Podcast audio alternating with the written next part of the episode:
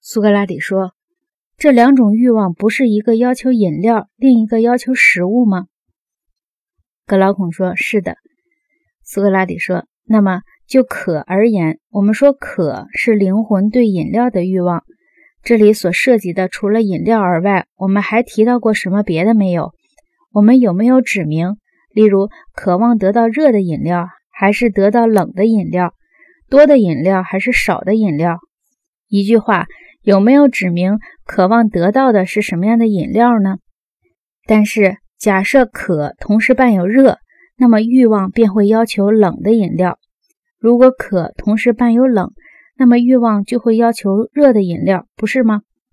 如果渴的程度大，要求的饮料也就多；如果渴的程度小，所要求的饮料也就少，不是吗？